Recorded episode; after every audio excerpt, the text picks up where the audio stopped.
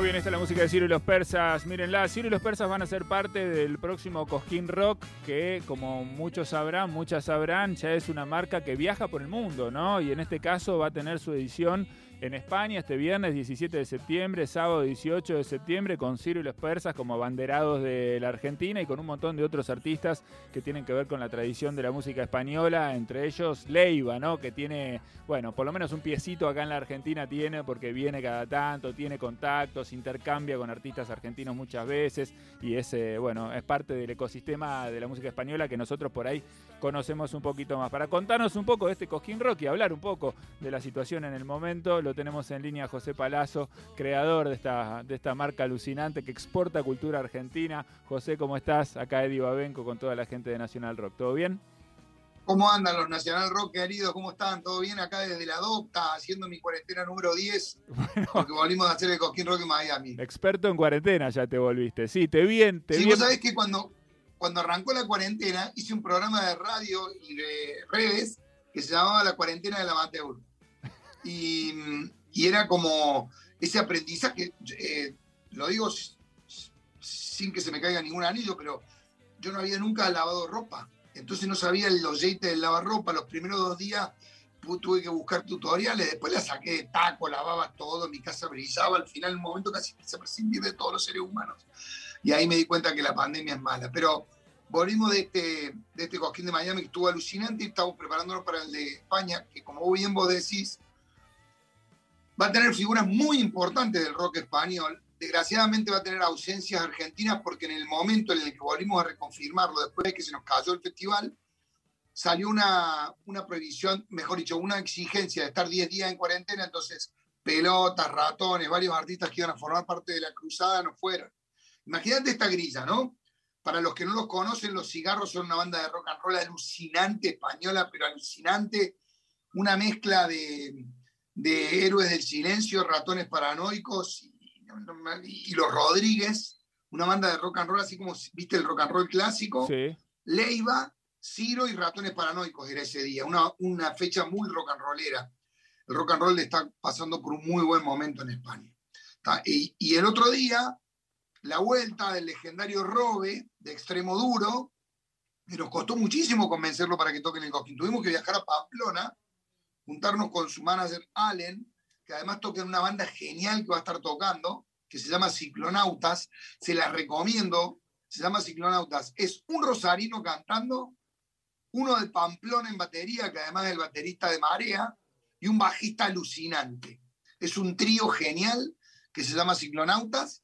Eh, y, y, bueno, y hemos armado una villa muy, muy, muy interesante.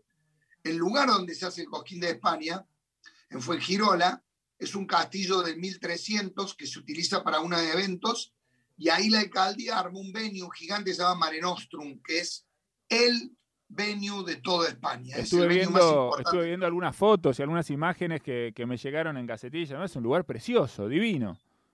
Todo campo. Y a espaldas del mar. A espaldas del mar, claro. No, mucho, mucho campo ahí en Girona, digo, muy, muy, muy, muy, muy bucólico todo. Y es divino, es, imagínate que está el mar, frente al mar hay como una grada gigante con capacidad para 3.000 personas, donde va a haber solo 1.500 por cuestión de distancia, y abajo el público parado. igual que el de Miami, este va a ser un show con público parado, la gente va a tener que entrar vacunada o con un PCR negativo, y el público que está parado no se puede sacar el barbijo durante los conciertos, pero hay unos patios de comida donde se puede sentar con distancia, comer y beber. Creo que es la antesala de la nueva normalidad. Y está bueno porque nos da una pauta de, no, estamos todo el tiempo tratando, y nosotros miramos sobre todo a los países europeos, que siempre están como un poquito adelantados en este sentido, para ver hacia, dónde va, ¿no? ¿Cuándo volvemos? ¿Cuándo podemos, no, este, volver a un concierto más o menos parecido a lo que, a lo que vivíamos antes, los grandes festejos? Hay, ¿no? Hoy tenemos eh, algunos eh, eventos, conciertos, en lugares, incluso algunos en lugares cerrados, con, bueno, capacidades limitadas, pero la verdad que eh, todos y todas extrañamos, ¿no? Poder volver a, un festival, a divertirnos, a compartir, todo lo que se genera, que incluso va muchísimo más allá de, la música, de alguna forma esto pone un, ¿no? un norte, una posibilidad. ¿Cuánta gente entra? más o menos en este lugar. 6.000 personas es lo que nos habilitaron. Bien. Es un venue más grande que 6.000, nos habilitaron 6.000. Y, y con respecto a eso te digo que hay un norte muy lindo porque la República Argentina está vacunando a muy buen ritmo, más allá de todo lo político que hacen en el medio, lo concreto y lo que no se puede esconder es que hay muchas vacunas y que seguramente a mediados de noviembre, como muy tarde, cada argentino que quiera vacunarse va a poder hacerlo y con las dos dosis. Después ya están las decisiones particulares de si se vacunan o no se vacunan, pero yo creo que nosotros tenemos una idiosincrasia de vacuna porque todos los que estamos acá en esta mesa, cuando éramos chiquititos, nos ponían la vacuna en el cole. Sí, y, es que es cultural. El brazo, no me acuerdo cuál era esa. Tenemos una tradición cultural de, vacunas y de hecho por eso, creo yo que en la Argentina, digamos, se nota mucho menos esa incidencia de los antivacunas que por ahí sí se puede ver más, más fácil en otros lugares del mundo, ¿no? Por eso, entonces yo creo que con ese, con esa, con ese horizonte a nosotros nos va a agarrar el verano, a diferencia de Europa, con la gente vacunada. Entonces nuestra situación va a ser completamente distinta a la de Europa esta vez. Si bien se viene repitiendo todo, la Delta nos hace bosta, cerramos todo. La Opsilon nos cerramos todo. Esto cerramos todo. Ahora la realidad es que todo hace presumir de que Argentina va a tener colocadas las dos dosis en una gran parte de su población y que independientemente de cuáles sean las variables, el verano argentino nos va a tocar con absoluta normalidad. Bueno, vos me decís eso, yo te tengo que preguntar, yo, yo imagino que diciéndome eso estás pensando en febrero eh, y estás pensando en Córdoba y estás pensando seguramente ya en, la posibilidad de volver, en las modalidades, en por ahí esto que vos decías, ¿no? Tal vez exigir eh, vacunas para los que quieran ir al, al Cosquín Rock o, o, no sé, hacer testeos como se hace en algunos lugares del mundo, pero la posibilidad cierta de que tal vez en febrero podamos estar encontrándonos de nuevo eh, en la tradición. Yo creo que sí. Del Cosquín lo Que, lo que vos decís para nosotros es un hecho. Nosotros estamos trabajando desde hace dos meses en la grilla de programación, en la distribución de escenarios, en la producción. Estamos cuantificando, porque tampoco es fácil después de dos años saber exactamente cuánto nos va a costar el festival para saber cuánto tienen que costar las entradas.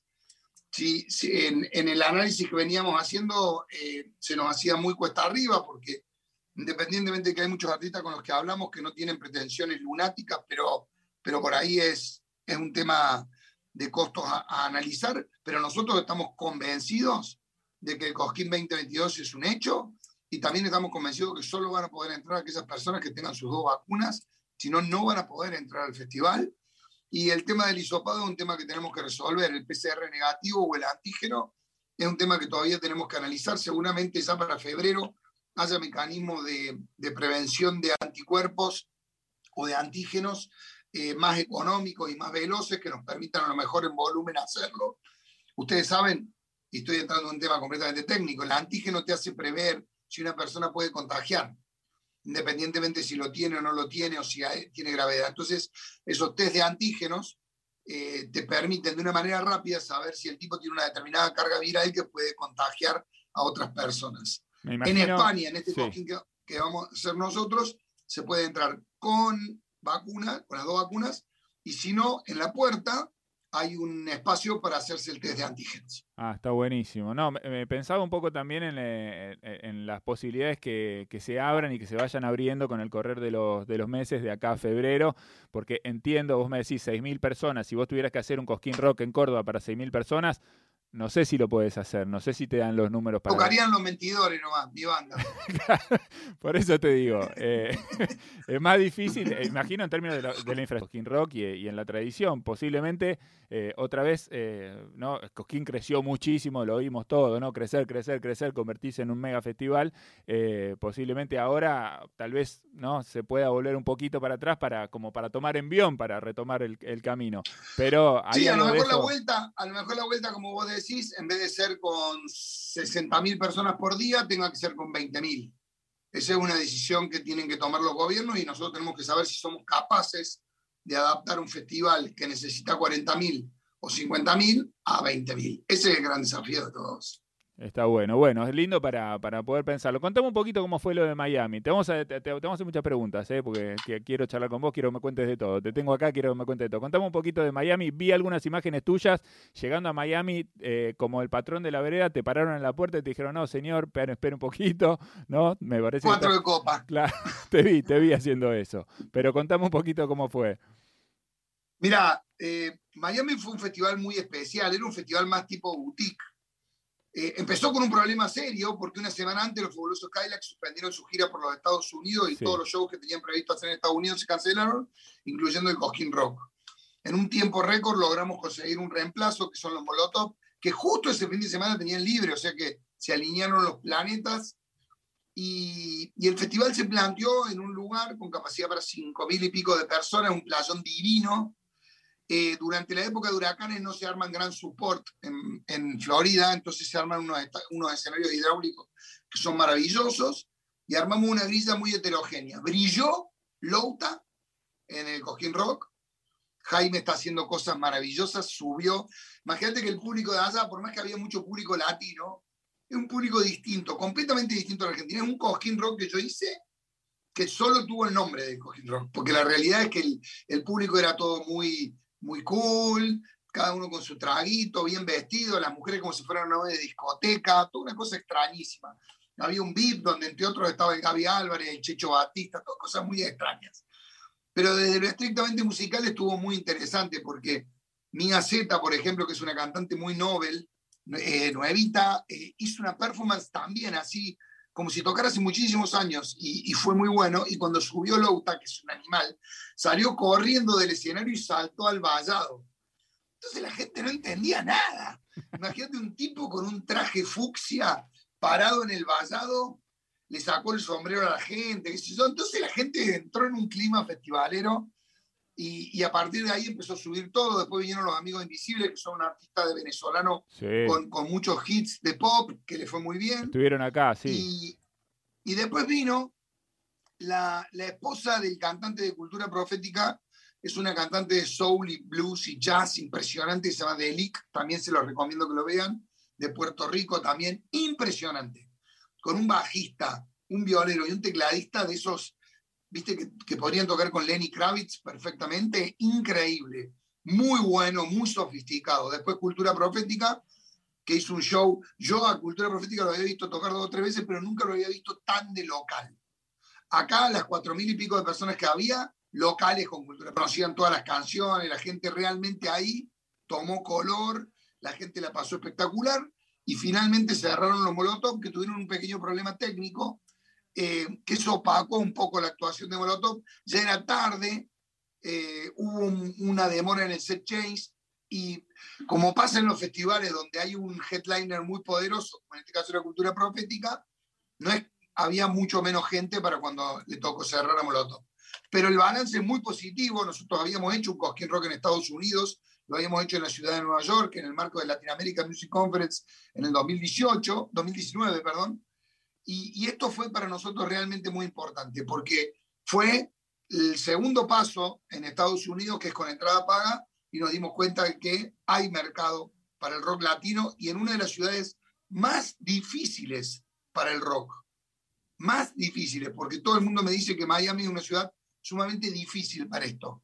Pasamos la prueba, desafío cumplido, nuestro primer Cosquín Pop Pandemia fue medio cool, y ahora nos vamos a España, que son muchísimo más guarros y que seguramente va a seguir el traspaso. Si a vos te gusta más el barro, te gusta más el barro, me parece, ¿no? Claro, exactamente. Antes de, antes de fin de año creo que en esa podemos hacer otro y yo pongo toda la ficha, utilicen esta grabación. Sí, Vamos a hacer un Cosquín Rock en febrero. Bueno, me encanta, me encanta y nos pone un norte muy lindo para, para pensar el futuro que, que se nos viene. Estamos todos con ganas de, de volver a disfrutar de esos espacios. Quiero preguntarte a propósito del Cosquín, del Cosquín Rock acá y de la vuelta a Córdoba, eh, una, una pregunta más antipática, tiene que ver con algunas opiniones que tuviste hace un, hace un tiempo respecto de la ley de cupo.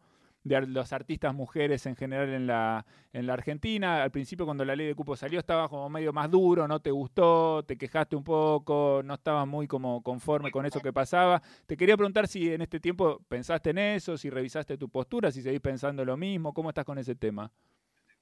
No, eh, yo creo que primero que se malinterpretó lo que yo dije, que fue hace muchísimos años, fue en el Sí. 2018. Cuando sale la ley de cupo, nosotros no teníamos ningún problema porque el Cosquín Rock oscilaba entre el 22 y el 23% de mujeres. Cuando uno analiza a los headliners, y cuando vos haces una lista, había muchísimos headliners hombres. Headliner no quiere decir que estén en los horarios centrales, sino que son los artistas que, que- tenían mayor convocatoria. Con la ley de cupo, nosotros lo que hicimos fue reestructurar algunos sectores y empezar a, a darnos cuenta de que la programación del festival, que le hacemos un grupo de casi 10 personas, nos sobraba y empezábamos a tener de más. Y en el último Cosquín pasamos ese cupo. El Cosquín Rock 2020 fue el único festival de la República Argentina que cumplió con la ley de cupo. El único. Por supuesto que por lo que había sucedido, nosotros creemos que eso fue un disparador para la ley de cupo. Esa, ese, esa, eh, es, es, eso que yo dije en la conferencia de prensa, que cuando me refería al talento me refería al, a las cantidades, no a si uno es más talentoso u otro.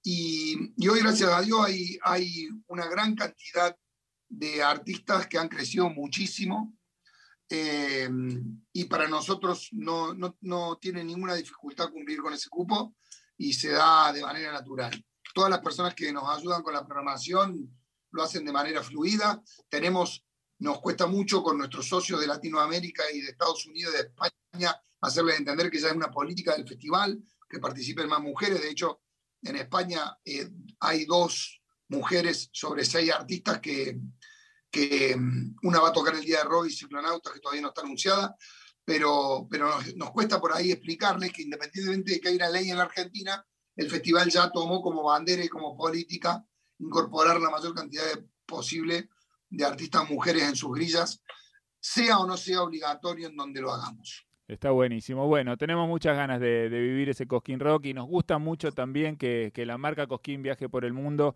y, lleve a los artistas argentinos también afuera. Creemos mucho, creo yo personalmente mucho, en que uno de los caminos de, la Argentina, por el volumen de talento que tiene, es exportar cultura, ¿no? Muchas veces se piensa en, bueno, cu cuáles son los bienes exportables de la Argentina en términos económicos, los negocios, y la verdad es que nosotros tenemos un, un nivel cultural potente, potentísimo y podemos exportar muchísimo y eso puede traer incluso ¿no? este, divisas a la, a la, Argentina. Muchas veces se piensa el entretenimiento como una cosa tipo de relajo, pero en realidad pensándolo como una industria, José trabaja en esta industria y lo hace muy duro desde hace mucho tiempo, eh, puede también ser muy bueno. No sé cómo lo ves vos esto, ¿no? Pero entiendo yo que puede ser Joaquín muy bueno. Roque es un buque que traslada artistas a distintos lugares de Latinoamérica, México, Estados Unidos y España a trabajar.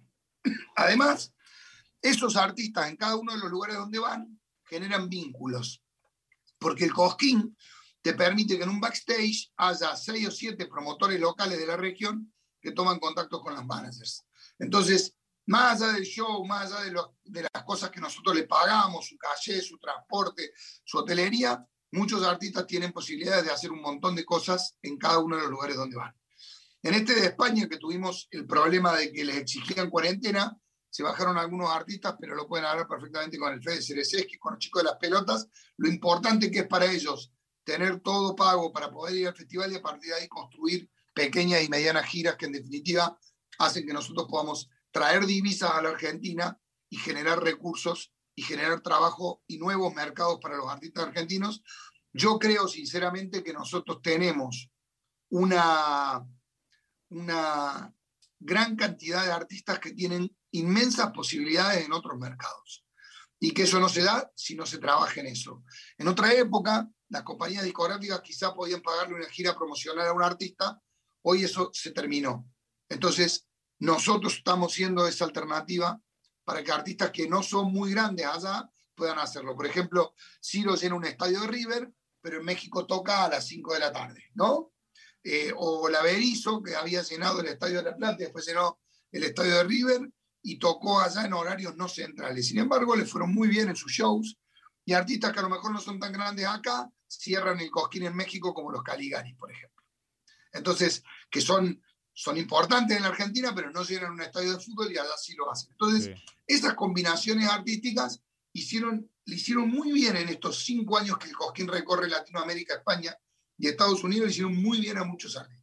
Está buenísimo. Quiero hacerte la última y tiene que ver con algo que le vengo preguntando a todos los que más o menos andan cerca porque me da mucha curiosidad y yo sé que algo vos debes saber, no sé qué me podés contar. ¿Qué me podés contar del disco de Charlie? Ya, en toda la pandemia solamente lo vi una vez a Charlie. Sí. Y lo vi en el estudio de grabación. Sí. Eh, Charlie hizo un gran trabajo y se cuidó mucho durante la pandemia. Eh, por ahí he escuchado que dicen que lo tienen secuestrado y qué sé yo, una serie de tonteras. Charlie y todo el entorno de Charlie es temeroso del COVID y, y obviamente lo cuidaron mucho, entonces como muchísimos artistas del rock argentino prácticamente no salieron durante la pandemia. Conozco muchos artistas como Poli, Sky, León, un montón de artistas que durante la pandemia estuvieron muy, muy guardados. Y ese hecho de estar muy guardado tuvo que ver con la salud y también a lo mejor con la época de decir, bueno, voy a hacer un parate y este es el momento indicado. Y Charlie, eh, como él mismo me dijo, le, le sacó provecho a la pandemia y grabó un disco. Casi todo grabado por él, yo tuve la posibilidad de escuchar las canciones, hay, hay no, no, no voy a quemar, pero hay participaciones de amigos de él, de artistas muy importantes que participaron con él, y él grabó todos los instrumentos. Se amplió guitarras, tocó los bajos, eh, amplió las baterías, eh, así que hizo casi todo. Yo escuché todo lo que me, me, hizo escuchar él, me invitó al estudio para escucharlo, y, y la verdad que lo noté como un niño muy feliz. Pero lástima durante estos 16 meses solo lo pude ver 40, 50 minutos, que fue lo que nos pudimos encontrar en el estudio con distancia, con protocolo. Yo mismo no he querido verlo porque todos tenemos miedo, entonces yo prefiero tenerlo lejos y, saber que está guardado y cuidado. Entonces tuve la posibilidad de ir, charlé con él, estuve en el estudio. Me dijo, ¿y cuándo tocamos? Le digo, para, para, para que pase todo esto y que se pueda. Muy bien. ¿Hay festejo, ¿Hay festejo de 70? ¿En octubre? No lo sé, no estoy. No, no, no. Mirame a los ojos, pará, mirame a los ojos. Porque la, otra vez, la última vez que viniste acá tenía, la tenías guardada y te fuiste y al otro día se, anunció por todos lados. ¿Hay festejo de la 70? La veo muy difícil, la veo muy difícil, te juro que la veo muy difícil. Muy bien, bueno. La veo difícil porque, porque, como te digo, ¿no? Hasta que esto no pase, son momentos muy complicados. Ya estaba vacunado con las dos, así que, ¿quién te dice? Ojalá, ojalá que así sea. José, siempre es un placer hablar con vos. Felicitaciones por todo este laburo. Muchísima suerte en España. Y bueno, vamos hablando. Cuando esté un poquito más cerquita lo de, lo de febrero, me gustaría que volvamos a charlar y que nos cuentes cómo viene todo. Dale. Así será, loco. Te mando un abrazo muy grande. Un beso grande. Que sigas bien. Chao. Ahí está José Palazzo entonces contándonos, viene el Cosquín Rock en, en, España, sí, una nueva, un nuevo desembarco de la marca Cosquín Rock ahora en Europa, viene de hacer el show en Estados Unidos, como ustedes saben hay Cosquín Rock en México, hay Bolivia, hubo Perú y hay un plan de expansión muy bueno y muy interesante que tiene que ver también con el desarrollo de muchos artistas argentinos, acá lo contaba José, en Pinte para las 6 de la tarde, quédate con nosotros, esto es ahora 16.